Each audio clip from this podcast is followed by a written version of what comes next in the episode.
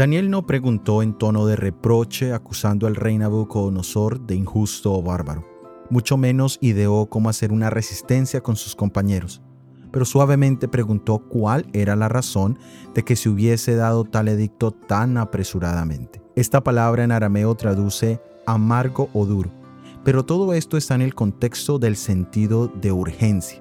Daniel buscó entender antes que ser entendido.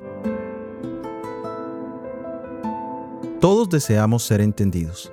Queremos que nuestra familia nos entienda, que nuestros empleadores nos entiendan, que nuestras comunidades religiosas entiendan nuestras necesidades y prioridades. Y en nuestros diálogos o discusiones queremos que nuestra opinión sea considerada primero. Pero en este deseo dejamos de lado el buscar entender a las otras personas, sus necesidades y prioridades. En este ambiente se forman diálogos de sordos, es decir, Nadie escucha ni entiende a nadie. El secreto para poder comunicarnos efectivamente es buscar primero entender y luego ser entendido. Si uno logra ver las cosas desde el punto de vista de la otra persona antes de hablar del propio, se abrirá todo un mundo de comprensión. Jesús hizo eso en su encarnación.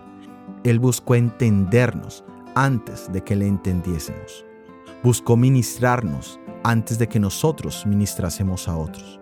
Cuando logramos entender lo que esto significa, nuestro corazón se sensibiliza con su llamado, sabiendo que Él en realidad nos entiende y sabe nuestras necesidades.